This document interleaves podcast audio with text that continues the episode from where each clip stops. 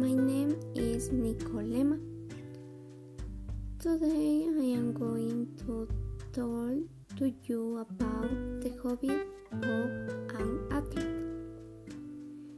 He is an Ecuadorian athlete, especially in athletic walking.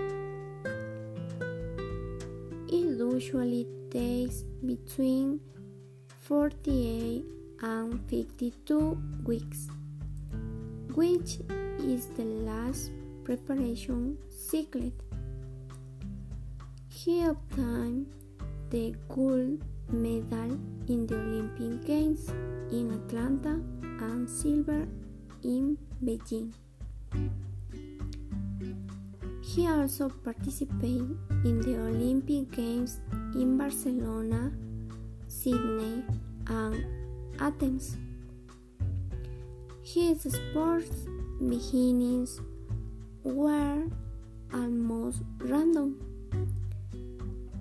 Jefferson was in his second year at uh, Francisco Febres Cordero School when he was changed to have to do an endurance race in order to pass psychical education. Luis Muñoz, his coach, realized his talent, encouraged him to continue. Um, he suffered, suffered a clavicle fracture that immobilized him for a time. After his retirement for sports activity, he, he dedicated himself to managing his companies and politics. He concurrently creates and the chairs the Jefferson Foundation.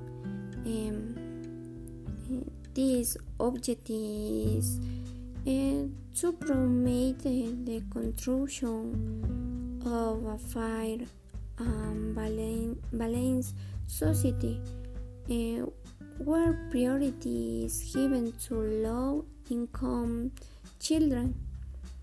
Um,